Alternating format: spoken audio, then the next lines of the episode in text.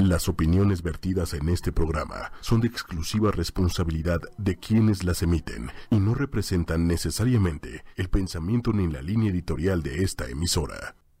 Hola, hola, buenas noches, bienvenidos y bienvenidas sean todos ustedes a este su programa Sexología Chimedia. Yo soy Carmen Morel, sexóloga, tu sexóloga, y hoy voy, vamos a hablar. A veces entro luego, luego así con el tema y me vale gorro todo, pero no, y no. ¿Cómo están? Espero que todos estén ya muy tranquilos, esperando a que hablemos de un tema interesante dentro de las sexualidades. Este, si están con su familia, pues bueno, es una buena oportunidad para este tocar un tema y el cual pueden dar entre ustedes sus opiniones y escribirnos también si tienen alguna duda, si quieren este alguna asesoría también. Y eh, los que van manejando, sigan manejando, no es con mucho cuidado. Y hay, hay gente que, que, que me ve cuando este dice que sí, y cuando ya terminó sus actividades, este, dice, estoy lavando los trastes y si ya te estoy escuchando, ya cuando todos están dormidos y si ya me dejan este, trabajar, bueno, escuchar este y ver el programa más tranquila. Entonces, un saludo a toda esa gente que nos sintoniza cada ocho días o que los ven las repeticiones. Recuerden que también estamos en... Em, nos pueden ver en Instagram, iTunes Radio, eh, ¿qué más dijeron? Eh, YouTube. En YouTube me han preguntado que cómo nos pueden ver busquen así, ocho y media. O sexual, sí, ocho y media, me dijeron, sí, dijo ocho y media y ahí va a salir en vivo el programa eh, o en alguna repetición también nos pueden, en todos, todos lados estamos, ¿eh? este, eh, así es que no hay, no hay, no hay como, si no lo, no, no lo pueden ver de una, de un, en una red, lo pueden ver en otra. Me dicen que lo ven, este, lo aprecian más en YouTube. Entonces, este, pues los invito a que lo vean en cualquiera de esas redes. Y este, esperamos sus comentarios para el día de hoy. Y como pueden ver, no estoy sola, estoy muy bien acompañada de este mi amiga y psicóloga y especialista en niños y adolescentes, eh, Miriam Miriam Olivares, muchas gracias por estarme acompañando esta tarde noche para hablar un tema con, de un tema de lo que ella pues trabaja mucho día a día, ¿verdad? este, ¿qué tema es, Miriam? Bueno, el tema que elegimos el día de hoy eh, es sobre el acoso escolar o el bullying, que bueno, es más conocido como, como bullying. Digo, últimamente es como el, el término de moda en las escuelas, ¿no? todo es bullying. Todo mm. le hicieron, le vieron feo, le, todo es bullying. Pero bueno, finalmente el término correcto o el, término en español sería acoso escolar. Acoso escolar y, este y bueno qué mejor que volvamos vamos a ver cómo eh, el significado este quiénes están eh, quiénes son las personas que integran o que son parte de, este uh, de esta conducta de transgresión y este cómo identificarlo qué hacer y por supuesto que es la, la, idea del principal del programa es la prevención. ¿verdad? Y este y bueno, ¿qué es el acoso?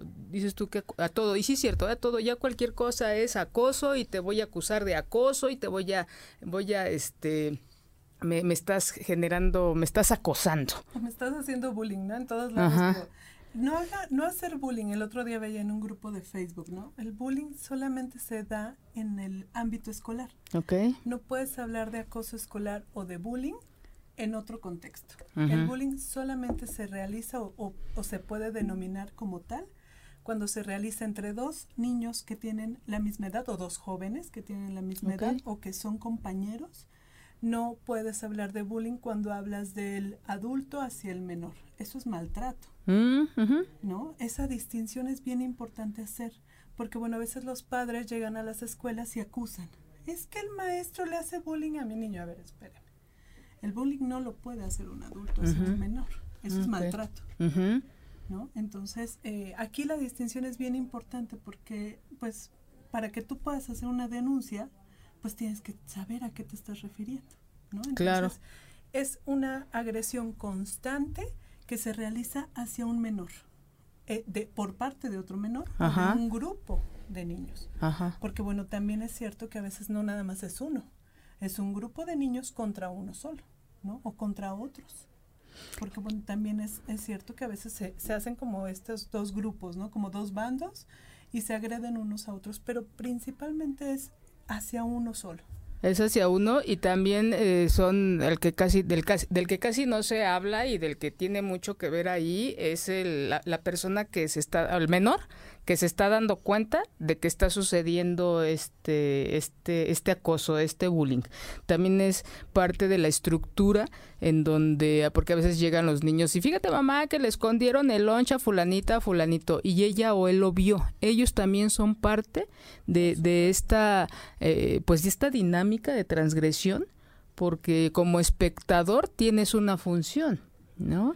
Sí, de hecho es, es, parte como de los requisitos que debe cumplir eh, cuando hablamos de acoso escolar o bullying. Es uno de los requisitos que debe ser la agresión constante y persistente sobre un solo niño y esta agresión tiene que tener espectadores.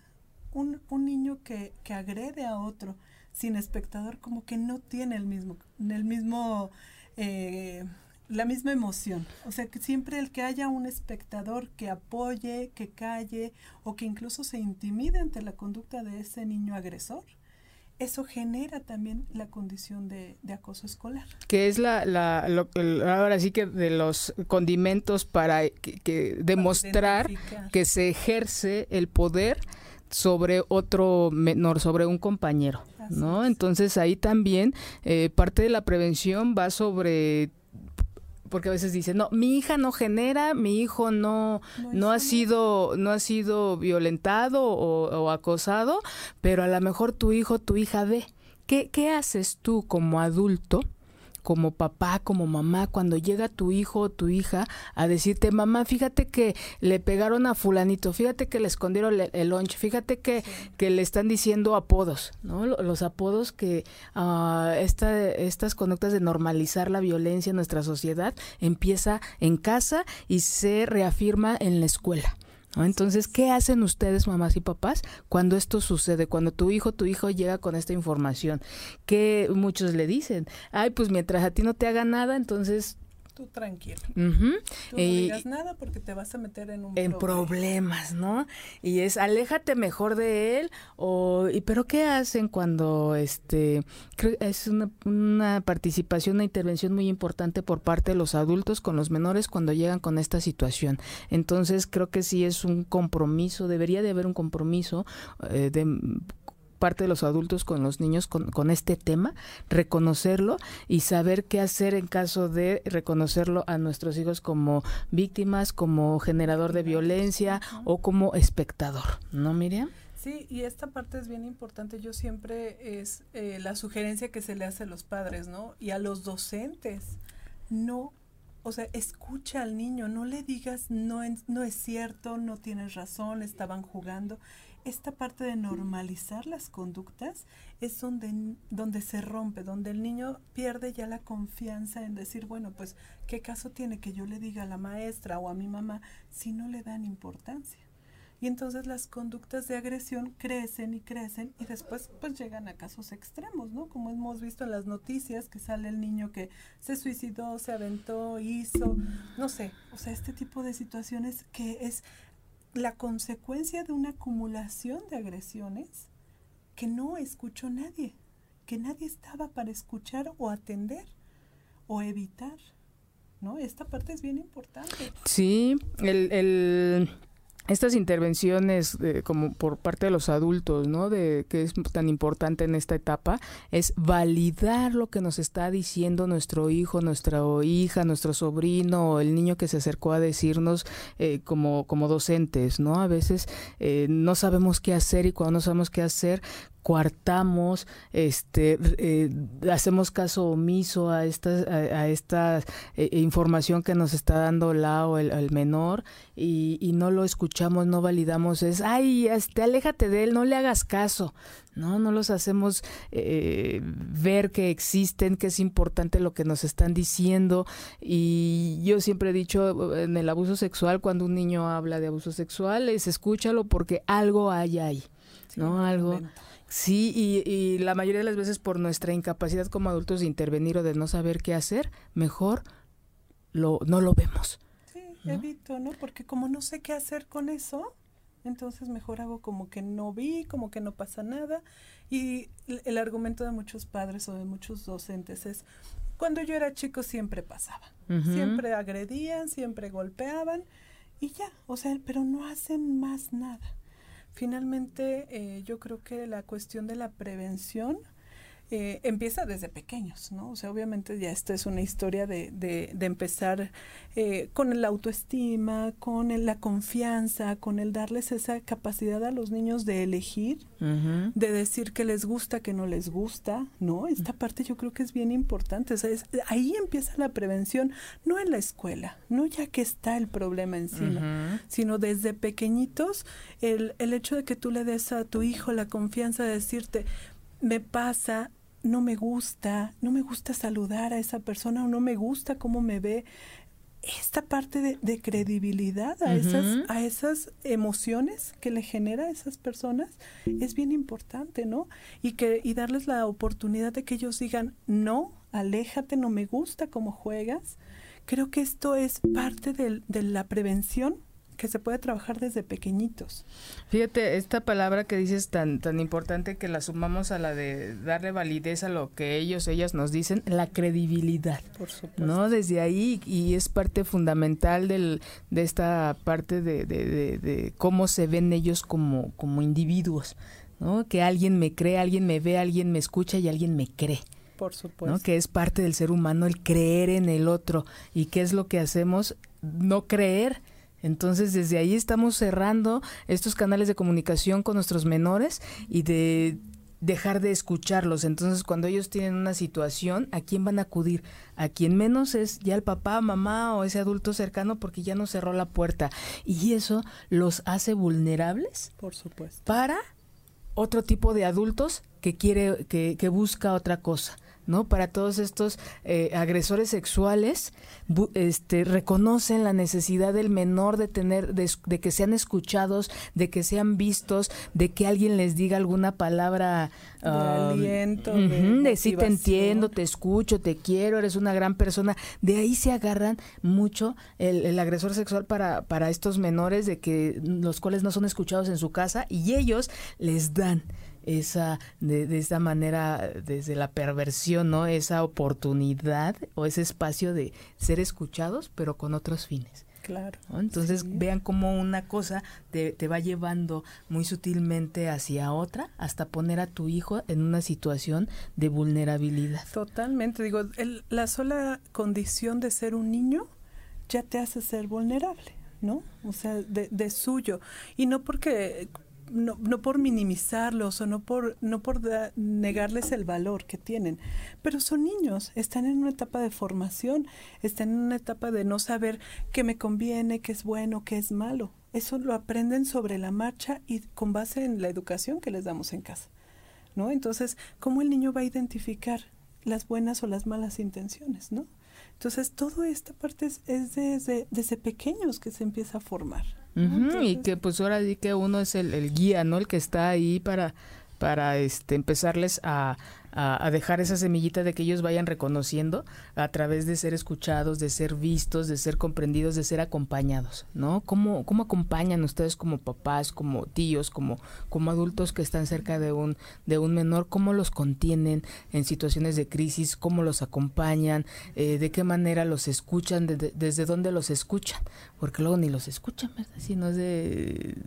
Y, y te digo mucho de esto de no saber qué hacer, entonces cierro ese canal de comunicación ante el no existe, no es cierto y o tú estás mal o, o ignorarlos, ¿no? Entonces, ¿qué este eh, ¿cómo, ¿cómo, identificamos una situación de bullying en la, en, la escuela? Son eh, niños que normalmente eh, son retraídos, son los típicos niños que pues son tranquilos, que a lo mejor no interactúan mucho con sus compañeros, que incluso hasta son rechazados por ellos, ¿no?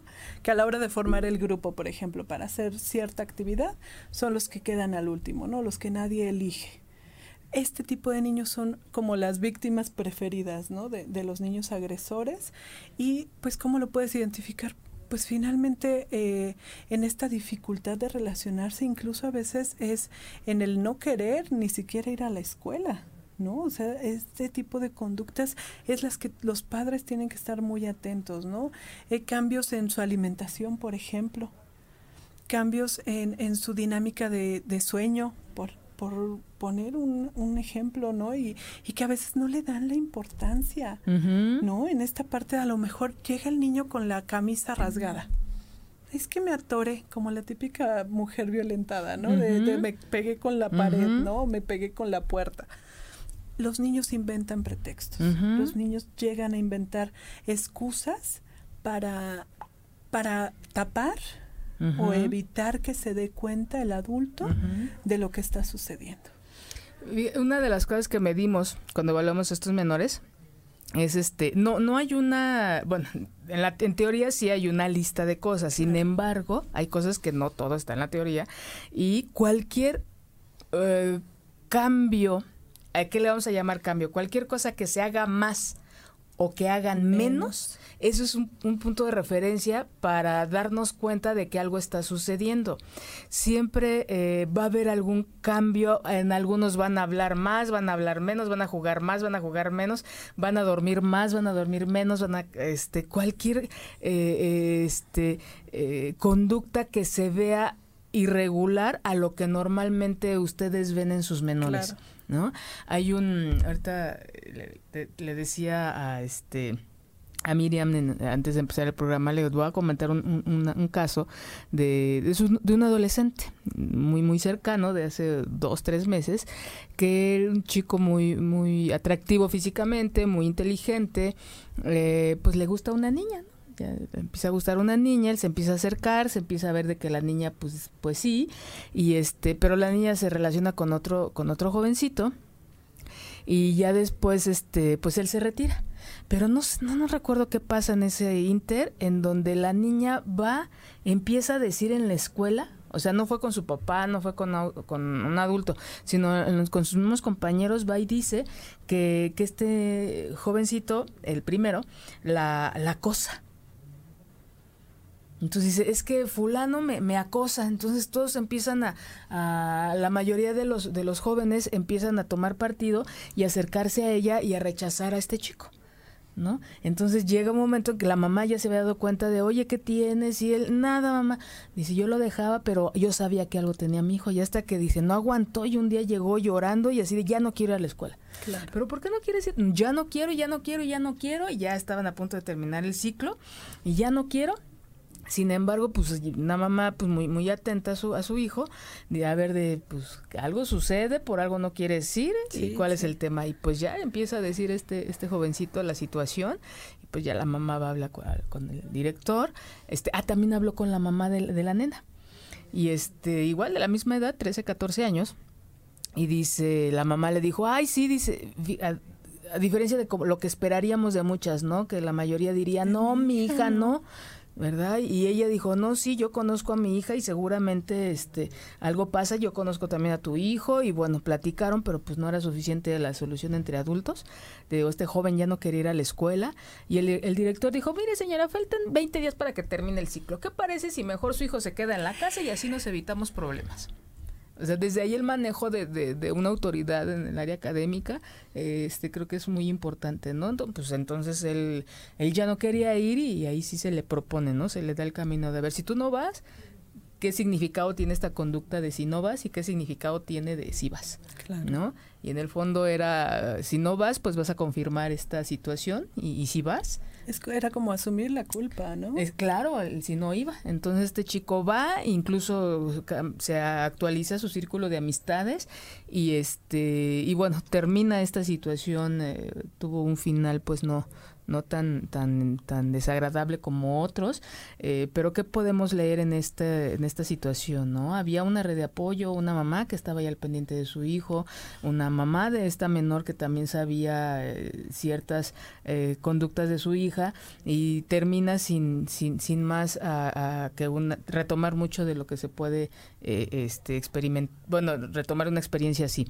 pero esto es como muy, y se va a seguir presentando eh, y se presentan mucho en las escuelas de qué va a ser tanto la mamá del, del que es. Aquí no sucedió nada, sin embargo a ella se le hizo fácil eh, y, decir que eh, la habían acosado, la, acosaba sexualmente. Ni siquiera sabía, describía una conducta que no había, pero tan solo el título, como bien decías al principio, ¿no? Hablar de acoso y ya, ya es acoso y perdemos a veces el fondo de, de la palabra y acá también acoso sexual es algo muy delicado que manejándose ya en esas edades eh, en entre compañeros eh, puede terminar incluso eh, este, en, un, en, un, delito, ¿no? Sin embargo, ¿con qué facilidad podemos o se manejan estos términos? ¿Con qué facilidad eh, o ligereza lo toma una autoridad en la escuela? Este, entonces hay que tener cuidado, tanto tener preparados a los docentes, tanto una actualización en cómo actuar por parte de los padres y qué están eh, dando, qué educación, qué principios, qué valores, qué, qué cosas se les está dando a nuestros jóvenes para que eh, al grado de manejar esta información nada más a, la ligera, ¿no? Sin ver el fondo. Sí, sin, sin darle importancia, ¿no? Tan, tan común como me acosó y no me importa las consecuencias de, de lo que trae esto consigo, ¿no? Es una situación bien grave porque es una agresión no directa, ¿no? La chica finalmente lo agredió, no físicamente, no verbalmente, pero psicológicamente lo afectó, porque finalmente impactó su, su actitud y su conducta, impactó en la dinámica del chico, en la interacción con los demás y en la seguridad que él tenía. Claro, y, lo que te decía al principio, ¿no? Quienes participan es el, el buleado, el buleador y los espectadores. Por eso es tan importante que a veces no le damos esta importancia a los espectadores. Los espectadores al principio se fueron a favor de ella.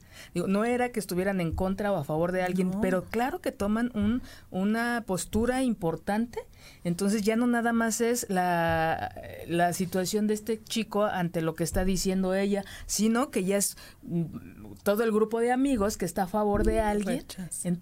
Entonces ya no nada más es uno a uno, sino es un grupo importante de, de compañeros hacia, hacia este, aquí en este caso el supuesto violentado.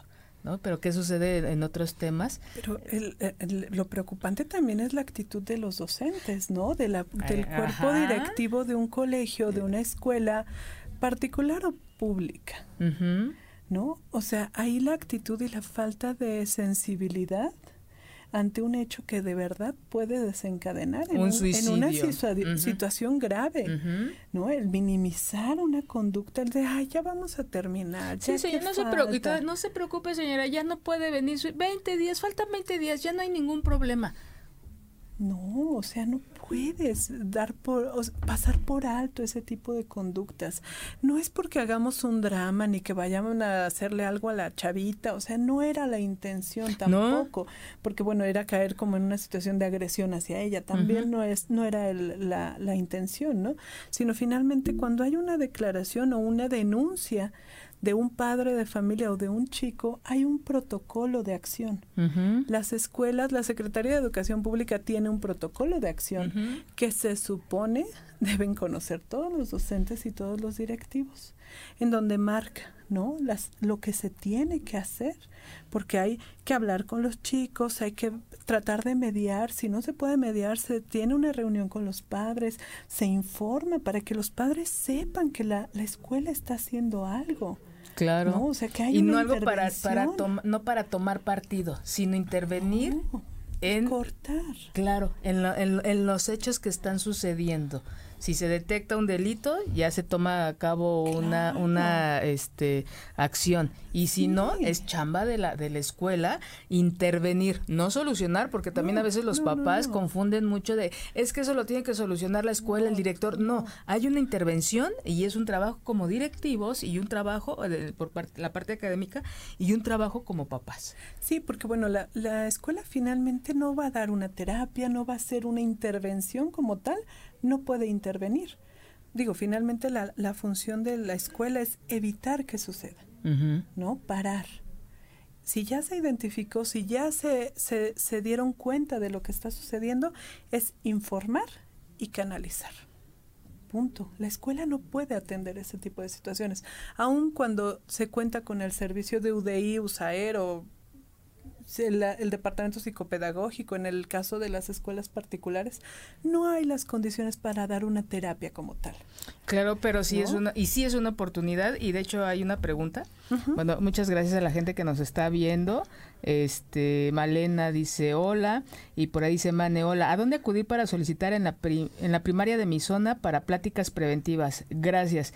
Este, pues bueno, nosotros damos pláticas, ya sería cuestión de que se comuniquen con nosotros este, para, para, para ver en dónde están ubicados y, y ver porque son eh, diferentes las necesidades, ¿no? Desde hay eh, pláticas para padres, este, para docentes y para menores de diferente edad, tanto para acoso escolar como bullying tanto para hacer este intervenciones prevención, y educación sexual. Ya depende lo, lo que quieran. Eh, los datos ahorita están los están poniendo ahí los de Miriam. Y los míos pues me pueden mandar un un mensaje por Messenger se llama todavía un inbox un inbox y nos podemos poner de acuerdo.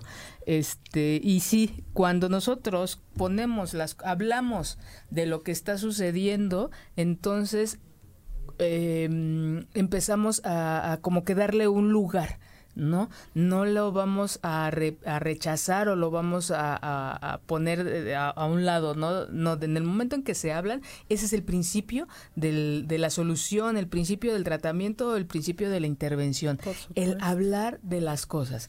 Que eso es eh, eh, algo que decía hace un ratito, ¿no?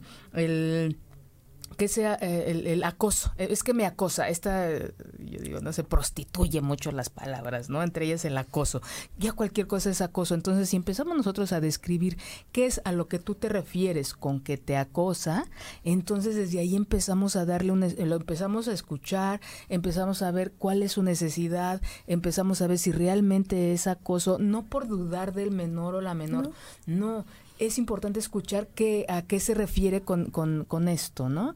Y eh, desde ahí empieza, te digo, a, el camino hacia la intervención de lo que le toca hacer tanto a la escuela como, como a los papás.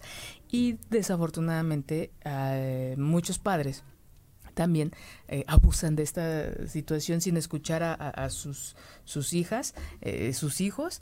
Eh, una queja de su hija la convierten en un problema incluso legal. Oh, También esa es otra de las cosas que ahí es donde intervengo yo, donde muchas situaciones en donde las menores desafortunadamente dan una información de que los acosaron más en el contexto sexual y este bueno no termina los padres no paran hasta que termine esto en denuncia y es muy traumático tanto para la menor cuando no sucedió como cuando sí sucedió.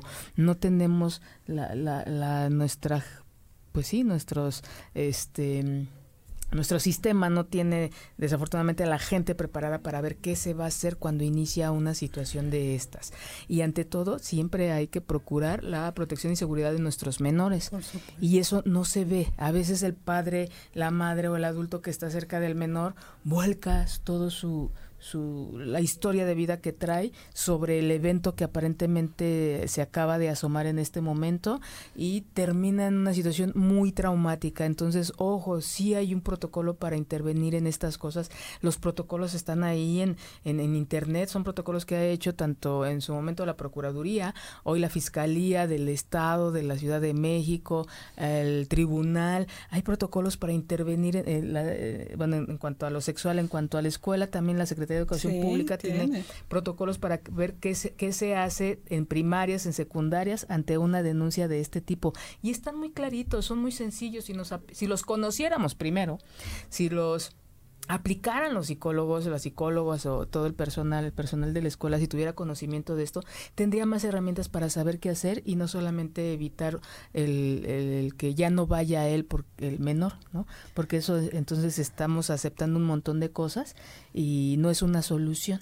Sí, y finalmente no es nada más ayudar al chico o a la chica que sufre de o que es víctima de una agresión. Finalmente el chico que agrede o la chica que agrede está manifestando algo, tiene una necesidad de atención, de, no sé, o sea, podemos pensar mil cosas, ¿no? Hay un gran porcentaje de, de, menores agresores que este, viven violencia en su casa. ¿no? Entonces, eh, ¿te acuerdas de ese anuncio en radio? Creo que era en donde mandan llamar a la mamá y le dicen, señora, la, trae, la mandamos traer por un problema de bullying con su hijo. ¿Quién maltrató a mi hijo ahorita? Y hace todo un show y es, no, señora, su hijo es el, agresor. ¿no? Este, entonces ya ella se queda así. Normalmente nos identificamos con, con ese menor víctima y no con el menor que genera la, la agresión la violencia se aprende en casa y se refuerza afuera. Entonces desde ahí, eh, pues tampoco los adultos tienen estas herramientas para enfrentar, porque es un acto de confrontación con ellos mismos, ¿no? Sí, con tu realidad y con tu capacidad como padre, ¿no? Claro, de híjole, él hace ¿no? Y es donde lo aprendió en casa, entonces es como un tema para dejárselos aquí en, en, la mesa y que lo reflexionen y que vean qué podemos hacer diferente a lo que hemos hecho eh, en cuanto a tener conciencia. Una de las cosas creo y sería importante mencionar es la conciencia sobre la existencia del otro. Hay mucha, sí es importante tener una vida individual que es diferente a tengo mi vida y no veo a los demás. ¿No? No, saber o no tener, no desarrollar y fomentar y promover las habilidades y capacidades para trabajar en equipo en nuestros niños, en nuestros adolescentes. Mm, cuarta, la posibilidad de, la, de una dinámica de trabajo en equipo. Por supuesto. Yo, de las cosas que siempre he recomendado y que nunca me voy a cansar de mencionar y de recomendar son los eh, que los niños, niñas y adolescentes, niños, niñas, este, hombres, mujeres, hagan ejercicio y participen en, en deportes de grupo. Sí. ¿No? En el, yo siempre le echo porras al americano porque para mí pues sí tiene mucho que, que este, para aprender, pero cualquiera que a ustedes les guste es muy importante el trabajo en equipo y aprenderlo desde algún deporte, pues vamos haciendo varias cosas en, en una misma actividad, ¿no? Y como papás, pues también participar más, tener más interacción con, con nuestros hijos. Sí estamos viendo una situación, una, una dinámica en, en donde hay menos oportunidad para que uno de los papás o mamás o, o de los dos estén más tiempo con, con, con, nuestros menores, pero sí creo que es una parte fundamental y, y, de compromiso este, de, para estar con ellos. De interesarse, ¿no? En, en, sus gustos, en sus amistades. Yo creo que esta parte, cuando tú hablas con tu hijo y le preguntas, ¿cómo te fue en la escuela? El niño responde, bien. bien. ¿Qué es bien? O sea, la verdad es que a veces somos muy ambiguos y preguntamos por preguntar.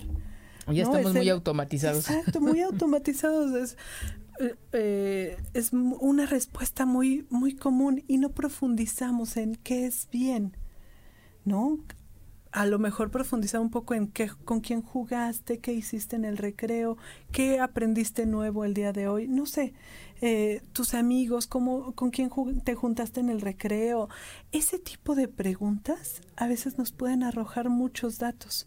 Porque si el niño te dice, es que no, no, sé, no me junté con nadie en el recreo porque nadie quiere ser mi amigo, o este, me estuve con la maestra sentado, ¿no? ¿Por qué se sienta con la maestra? O sea, no tiene... Algo... Exacto, o tiene miedo de socializar porque lo agreden, o, nadie lo acepta porque lo rechazan, porque a lo mejor él está provocando una situación ahí de rechazo. Entonces, esas son como elementos que hay que identificar bien claros. Ahorita tengo un pacientito en donde otra manera también de identificarlo él una vez tenía una duda con una tarea, ¿no? Y, este y le mandó WhatsApp a uno de a tres de sus amigos y él me dice uno siempre me, me, contesta a la hora, el otro me contesta en la noche y hay uno que nunca me contesta hasta el otro día que yo le digo oye ¿por qué no viste el mensaje? Y dice ah es que se me olvidó. Entonces es revisar cómo es esta interacción. No no, no hablamos de que debe de hablarse con todo el grupo, ¿no? No, ni de cantidad, pero sí a quién tiene como amigo, como red de apoyo entre igual, este, no, no red de apoyo entre igual, pero sí está entre iguales sus relaciones, cómo, cómo funcionan. Es de, oye, tienes tres y de los tres nadie te contesta, algo está sucediendo, ¿no? Entonces revisen ahí con quién, eh, este, tenía una amiga hace muchos años que decía, no, dice, yo las reuniones en mi casa, dice, yo no dejo ir a mis hijos, dice, pero porque dice, yo prefiero que se hagan en mi casa, porque de esa manera conozco a todos sus amiguitos y amiguitas de, los dos. No me, no me, dice, dice, este, no me importa que tenga que comprar cosas y llevar a uno y no sé qué, dice, no me importa, pero esa es una manera en que yo conozco a los amigos y amigas de mis hijos. Y me parece un buen ejercicio, ¿no? el, el, el, interactuar, el, el, este, otra paciente decía, dice, yo jamás invité a mis amigos a la casa. ¿no? Y tiene toda, toda una historia de por qué no los invita, entonces hay que revisar en ese momento, ¿no? Qué, por qué si los invitan, por qué no los invitan, por qué si tiene, no tiene amigos o qué tanta confianza hay para poderlos invitar, ¿no? Entonces son pequeñas cosas que podemos ir viendo que a lo mejor no no, no, lo, no nos va a decir de manera verbal eh, la calidad de amistades o, o, su manera de interactuar con otros, pero sí el, el con quién se apoya cuando no hay un, cuando tiene una duda en una tarea, quién este, no sé, en la escuela quién le puede prestar un lápiz, ay fulana me prestó un lápiz o porque sucedió esto, ¿no? En algún accidente se me mojó y fulanita me apoyó. En esa plática no nada más es una, una pregunta con, eh, concreta, cerrada para una respuesta sí, ¿no? Sino dentro del discurso de nuestros menores el contenido. ¿no? leer a nuestro menor cuando hay un cambio. Entre líneas. Sí. Y eso las mamás están muy bien entrenadas. Pues algunas, no todas.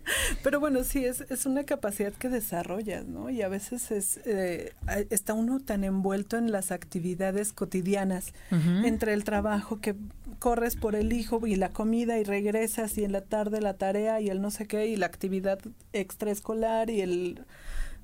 Son tantas las actividades que no se toman ese tiempo ¿no? A veces en, en, los trayectos pues vienen o hablando por teléfono o haciendo otras cosas, pero no, no, no preguntan o no platican con los chicos, ¿no? Entonces creo que esta parte es bien importante, el escuchar, el escuchar. Yo siempre digo, si, si a veces eh, los padres escucháramos lo que dicen o lo que tienen que decir los niños, evitaríamos muchas situaciones.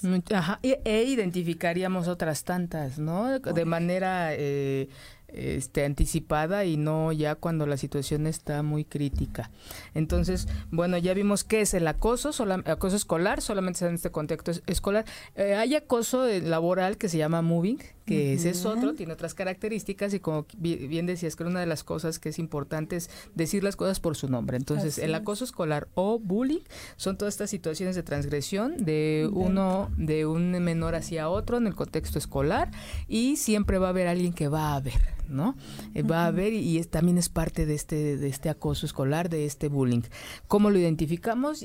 Ahora sí que de manera, fue una regla como general, cualquier actividad que se haga más o menos en nuestro menor nos va a decir que algo está sucediendo por ahí, ¿no? Entonces acercarnos, este, eh, ¿cómo lo podemos prevenir?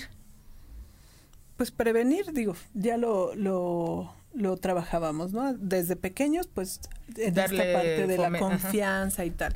Pero conforme van creciendo, pues darles esa capacidad ¿no? De, de elección, de, de, darles la confianza. Yo alguna vez me decía el maestro de mi hijo, me decía, es que hable con, con Leo, porque sus compañeritos le quitan no sé qué o lo agreden, y mi hijo todo les justificaba, ¿no? De, ay, es que él es así porque los demás lo, lo agreden o los justificaba. ¿No? Entonces esta parte de decir, bueno, no, hijo, tú también tienes que decirle, no, no me gusta, no quiero. Entonces, pero ¿cómo lo van a hacer? Incluso hasta practicarlo, ¿no? Yo le decía, vamos a practicar, ¿cómo le puedes decir? Y es, es pero desde el, el preescolar lo hacíamos, ¿eh? O sea, así de, ¿cómo puedes decirle a este niño que no te gusta que te haga? Y, enseñarles, ¿no? Hasta movimientos con, los, con las manos, la forma en que te diriges a ellos, la seguridad que debes tener. Creo que esta parte es, es parte de la prevención, ¿no? Y en los chicos, pues darles la confianza, que busquen en la escuela, por ejemplo, esta red de apoyo. no nada más de los compañeros con los que pueden contar o no, sino que identifiquen en la escuela una persona que realmente los escuche porque muchas veces ellos dicen, es que yo le dije a mi maestra y no me hizo caso. La mayoría, la mayoría, si no es que todos, antes de, de, que esto crezca, le dijeron a un adulto y ese adulto no los escuchó. No hizo nada. Entonces, si ya vi que la maestra no me hace caso, ¿a quién tengo que recurrir? Buscar otra instancia. Y en la escuela la hay. Siempre va a haber una maestra, un maestro que te escuche yo siempre les digo, busca, busca. Si tu maestra no te hizo caso, acércate con otro. Siempre hay eh, como gente con la que sientes más afinidad que con otros. Y, y, y, antes de la situación sería importante identificar quién, ¿no? O sea, empiezas por mí y, y ubicar también es como una manera de apoyo. Sí. Eh, eh, nada más para, para este, digamos que delimitar eh, como puntos de acción. ¿No? El primero es qué, qué acciones puedes tomar de manera individual, él solito o ella solita, dentro de, de esta situación. Otro punto sería qué redes de apoyo tiene nuestro menor que nos lo diga a nosotros, que se lo diga a otro adulto, este, fuera de la escuela y dentro de la escuela. Dentro de la escuela, sí. porque también ahí, pues no, eh, eh, este, depende la, en la etapa de desarrollo en la que se encuentra el menor, que tanto va a acudir con, con uno como adulto, este, y a veces le es más fácil por el lugar acudir o apoyarse en, en, alguien del, de, de, la escuela. Sí. ¿no? no recuerdo, había una vez una nena, de secundaria que fue y le dijo a la secretaria, porque era muy amable la secretaria del director y siempre la escuchaba y ella fue y le dijo a la secretaria y a ella inicia pues de manera más, ahora sí que tomando en cuenta los protocolos de la escuela que se iba a hacer. Pero es eh, importante también, esto se aprende en casa, a dónde hay que acudir para, para pedir apoyo. Pues desde la forma en que tú educas a tu hijo y le dices, eh, si pasa esto, ¿qué puedes hacer? O sea, no, muchas veces no les capacitamos para eso. Sí, yo lo vi cuando el temblor, ¿no? Mm. Aquella vez del temblor, de verdad, era una angustia el no poder llegar por mi hija, pero nunca antes hablamos qué pasa cuando yo no pueda llegar por ti, a dónde tienes que ir. En ese momento nos dimos cuenta que era muy importante digo, obviamente ya que pasó, ¿no? Pero sí son esas cosas que tendríamos que hablar con nuestros hijos y decir, bueno, si pasa esto, si te hacen lo otro, ¿a dónde puedes acudir y con quién? ¿Con quién? ¿Qué puedes hacer? ¿No? O sea, esta parte de, de, de, darles las herramientas, los hijos no saben, si ni siquiera como adultos a veces piensas en esas cosas. O sí hay de, de una parte que sí creo que se sabe, pero sí requiere como que darle estructura. Orientación. Ajá, acompañamiento, esta orientación que dices a saber específicamente qué. ¿No? Sí. Sí, yo creo que esta parte es bien importante. Yo, yo esa vez sí, sí lo reflexioné y dije, híjole, ¿no? O sea, ahí nos falló. ¿No? Mi hija tiene 15 años, pero hace tres años, pues obviamente era así como que pues más chavita en la secundaria y tal. Pues son situaciones, eventualidades que no estás preparado. ¿no? Entonces tienes que darles esas herramientas. Ahora dicen, bueno, no se las di, ¿cómo le hago? Pues para eso pues hay pláticas, talleres. para eso estamos nosotros. Para eso estamos. pláticas, talleres para prevenir, para identificar y para también el acompañamiento y contención en, caso de que ya se haya identificado una situación de estas. Este, no solamente, el, yo soy de la idea de que no solamente se trabaja con el menor, se trabaja también con la familia, eh, porque es una situación de, de, de, sistema, ¿no? todo esto y afecta a la familia, ¿no? A veces el saber que, que alguien se le expuso, fue vulnerado, eh, qué impacto tiene en los demás. A veces nos olvidamos de que hay un hermano, hay un hermano, vive más, más personas en el, en, bajo el mismo techo, entonces sí hay un impacto, a veces nos olvidamos de, de, esa parte, entonces sí hay muchas cosas para prevenir y empezando a hablar de que existe. ¿no? Existe esto. ¿Qué pasaría, hijo? ¿Qué pasaría, hija, si un día este tú te sientes, te dicen de, no sé, algún apodo, ya ves que ahorita cualquier cosa, también vivimos en una sociedad que está llena de somos muy, nos educan para ser racistas, ¿no? Y no solamente en cuanto a el, color, sino en cualquier ah, cosa que es diferente al de la mayoría, este, traemos eso muy, muy, híjole, muy clavado, ¿no? El, el porque es grande, porque es chaparrito, por, por cómo habla, por, por lo, cómo viste, por lo que trae o lo que no trae. Entonces, desde ahí creo que es importante, pues, educar a nuestros hijos, a nuestros hijos y nosotros como adultos, pues, empezar a reflexionar de reconocer al otro como un igual. ¿No? Y, educar en el respeto, ¿no? Y esta, esta parte de, de también, la prevención podría ser en función de hablar con los hijos y decirle, bueno, a lo mejor no ponerte en si a ti te agreden o tú eres el agresor, sino si tú eres espectador, ¿no? También yo creo que esta parte de la prevención, ¿qué vas a hacer? Si a tu compañero le están haciendo esto, puede que no sea tu amigo, pero no puedes permitir que suceda. A lo mejor no es tu amigo, pero trata de evitar que suceda o busca la manera o tú ve y habla con un adulto. ¿no? O sea, pide ayuda. A lo mejor este niño o esta niña no sabe a, dónde ir o con quién acudir, pero tú puedes acompañarlo en ese proceso, ¿no? Esta parte de la empatía y del, del, del eh, pues del entendimiento. y de que lo, lo ven. Ahorita me, acordé de, un, de un, también un, pacientito hace muchos años, él este, tenía bulimia. Entonces, este, pues en su casa no se habían dado cuenta, pero una nena escuchó cuando, cuando él vomitaba y pues ya lo había observado. Entonces él le fue a decir a su mamá, oye mamá, fulanito este hace esto. Entonces la mamá fue y le dijo a la mamá del, del, del menor y este y fue como lo empezaron a este pues a, ubicar el, el, el, trastorno. Pero sí es importante que no solamente que seamos este solamente espectadores, aún como espectadores y, y promover, motivar, fortalecer, reforzar estas conductas, sino como espectadores qué nos corresponde hacer y sí es importante tema, así como siempre he dicho, el del manejo de las, de las redes, también el, el tema de, del acoso en la escuela, eh, qué se hace en cualquiera de los tres roles, como buleado, como buleador y como espectador, sí. ¿no? Que no se, no se había, no se le da esa importancia al espectador y también la tiene muy, muy importante. Un, un bullying sin espectadores, pues no tiene el mismo efecto.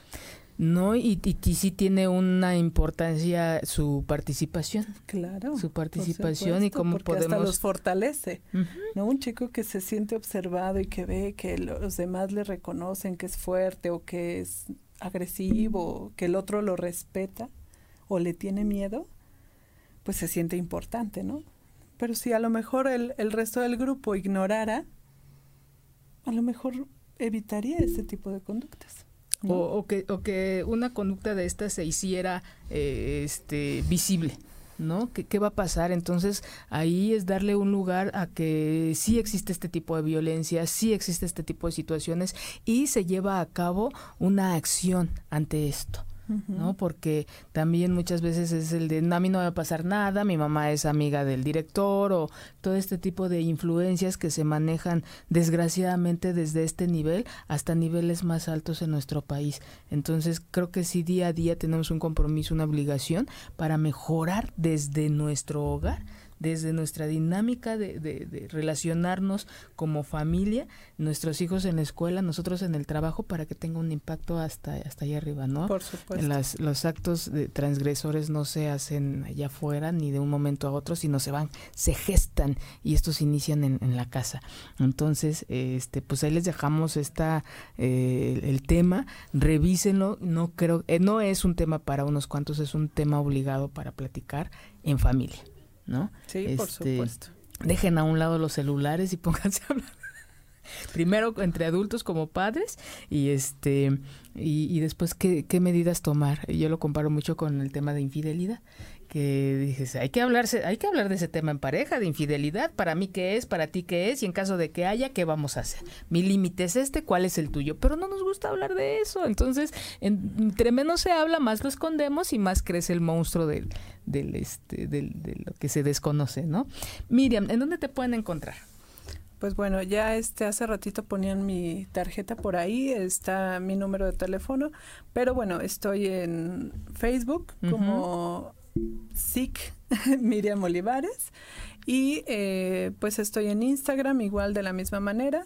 Y eh, pues el consultorio está aquí en Ciudad de México, en la calle de Liverpool 89, para quien guste alguna asesoría, algún acompañamiento. Igual, como mencionaba Carmen, podemos hacer alguna plática en alguna escuela. He tenido invitaciones a escuelas eh, a trabajar esta, estas, este, este tema eh, tengo una próxima participación en el poli, en, una, en una vocacional, entonces por ahí estamos empezando ya a abordar, eh, digo, son chavos de, de preparatoria, entonces pues bueno, son este, situaciones que se están trabajando y que se tienen que trabajar también, ¿no? O sea, a veces uno no le da tanta importancia porque ya están grandes, ¿no? Pero se, se da y mucho, entonces se tiene que se tiene que trabajar. Claro, pues si se da, este, la, la, la, violencia está ahí, en, la hemos regularizado y la hemos normalizado tanto por creencias, por, por este, el no hablar de ello, evitarlo, darle la vuelta o, a relacionarnos con el más fuerte, ¿no? Desafortunadamente pasa esto, pero bueno, Miriam, te agradezco mucho que me hayas acompañado esta tarde noche a hablar de este tema tan importante y nos vemos pronto. Sí, nos vemos pronto, corazón. Este, y muchas gracias a toda esa gente. Ah, mira, ahí están tus datos, atención psicológica especializada, eh, niños y adolescentes, y este también pláticas y, demás. Ya saben dónde eh, localizarnos. Y bueno, muchas gracias por acompañarme el día de hoy. Y a toda esa gente que va manejando, espero que llegue comiendo a su casa. A los que están en su casa, disfruten mucho de su familia y hablen del tema. Y a los que están solos, reciban un beso. Muchas gracias. Nos vemos dentro de ocho días. Buenas noches.